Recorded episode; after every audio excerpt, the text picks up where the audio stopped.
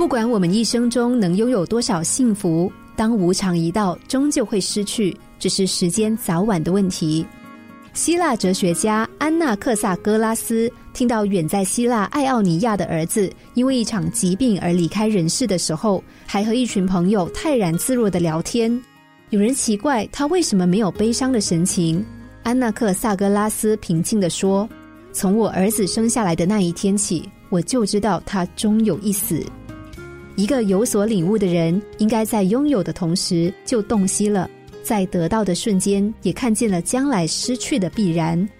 这样的人生实相，如果我们能越早认知，就越能够坦然以对。在我们来到人世之前，原本就是单独一个人；在我们离开人世的时候，也是单独的。我们只是回到开始。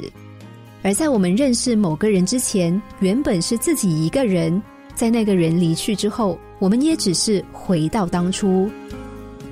音乐家鲁宾斯坦曾经因为失去所有而万念俱灰，后来他自杀不成，却反问自己：为什么我要结束生命？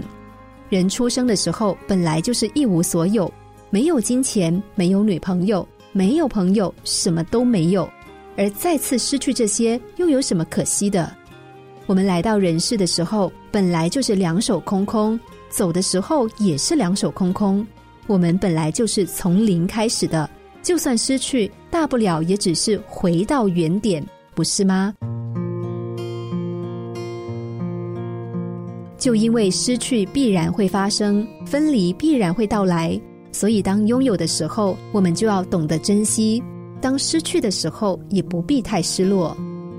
在清晨时分绽放的花朵，到了傍晚的时候，也许枯萎凋谢；随着日出而来的幸福，也许随着日落而去。所以，不要执着，不要抗拒，只要好好的珍惜，把握当下。